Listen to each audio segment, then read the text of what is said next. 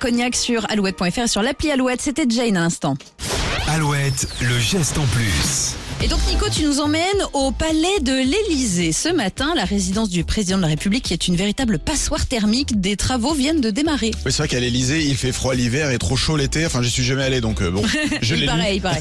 C'est un vieux bâtiment du 18e siècle, donc un lieu difficile à isoler, beaucoup de contraintes de sécurité, des normes associées aux monuments historiques, évidemment. Mhm. Alors, les travaux de chauffage ou d'isolation des fenêtres ne sont pas suffisants. L'Elysée vient donc de lancer des travaux de géothermie, c'est-à-dire capter l'énergie de l'eau dans les sous-sols pour chauffer ou refroidir les pièces. Ok. À 64 mètres de profondeur, on y trouve de l'eau à 16 degrés toute l'année. Plus on descend dans le sous-sol, plus la roche et les eaux souterraines sont chaudes. L'eau sera acheminée via un réseau et la chaleur sera diffusée dans les émetteurs du palais. L'eau prélevée est ensuite réinjectée dans les sous-sols.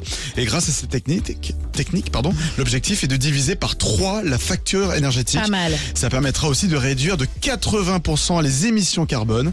C'est donc euh, l'occasion pour le président de la République de montrer l'exemple. La fin des travaux est prévue pour le printemps 2024. Eh bien, bon courage. Effectivement, Le on geste- n'aime pas ça les travaux. Non, on n'aime pas. Le geste en plus à retrouver en replay à tout moment de la journée sur alouette.fr. On enchaîne avec toujours plus de hits. Un bon petit classique signé Stéphane Echer pour vous accompagner dans le Grand Ouest sur Alouette.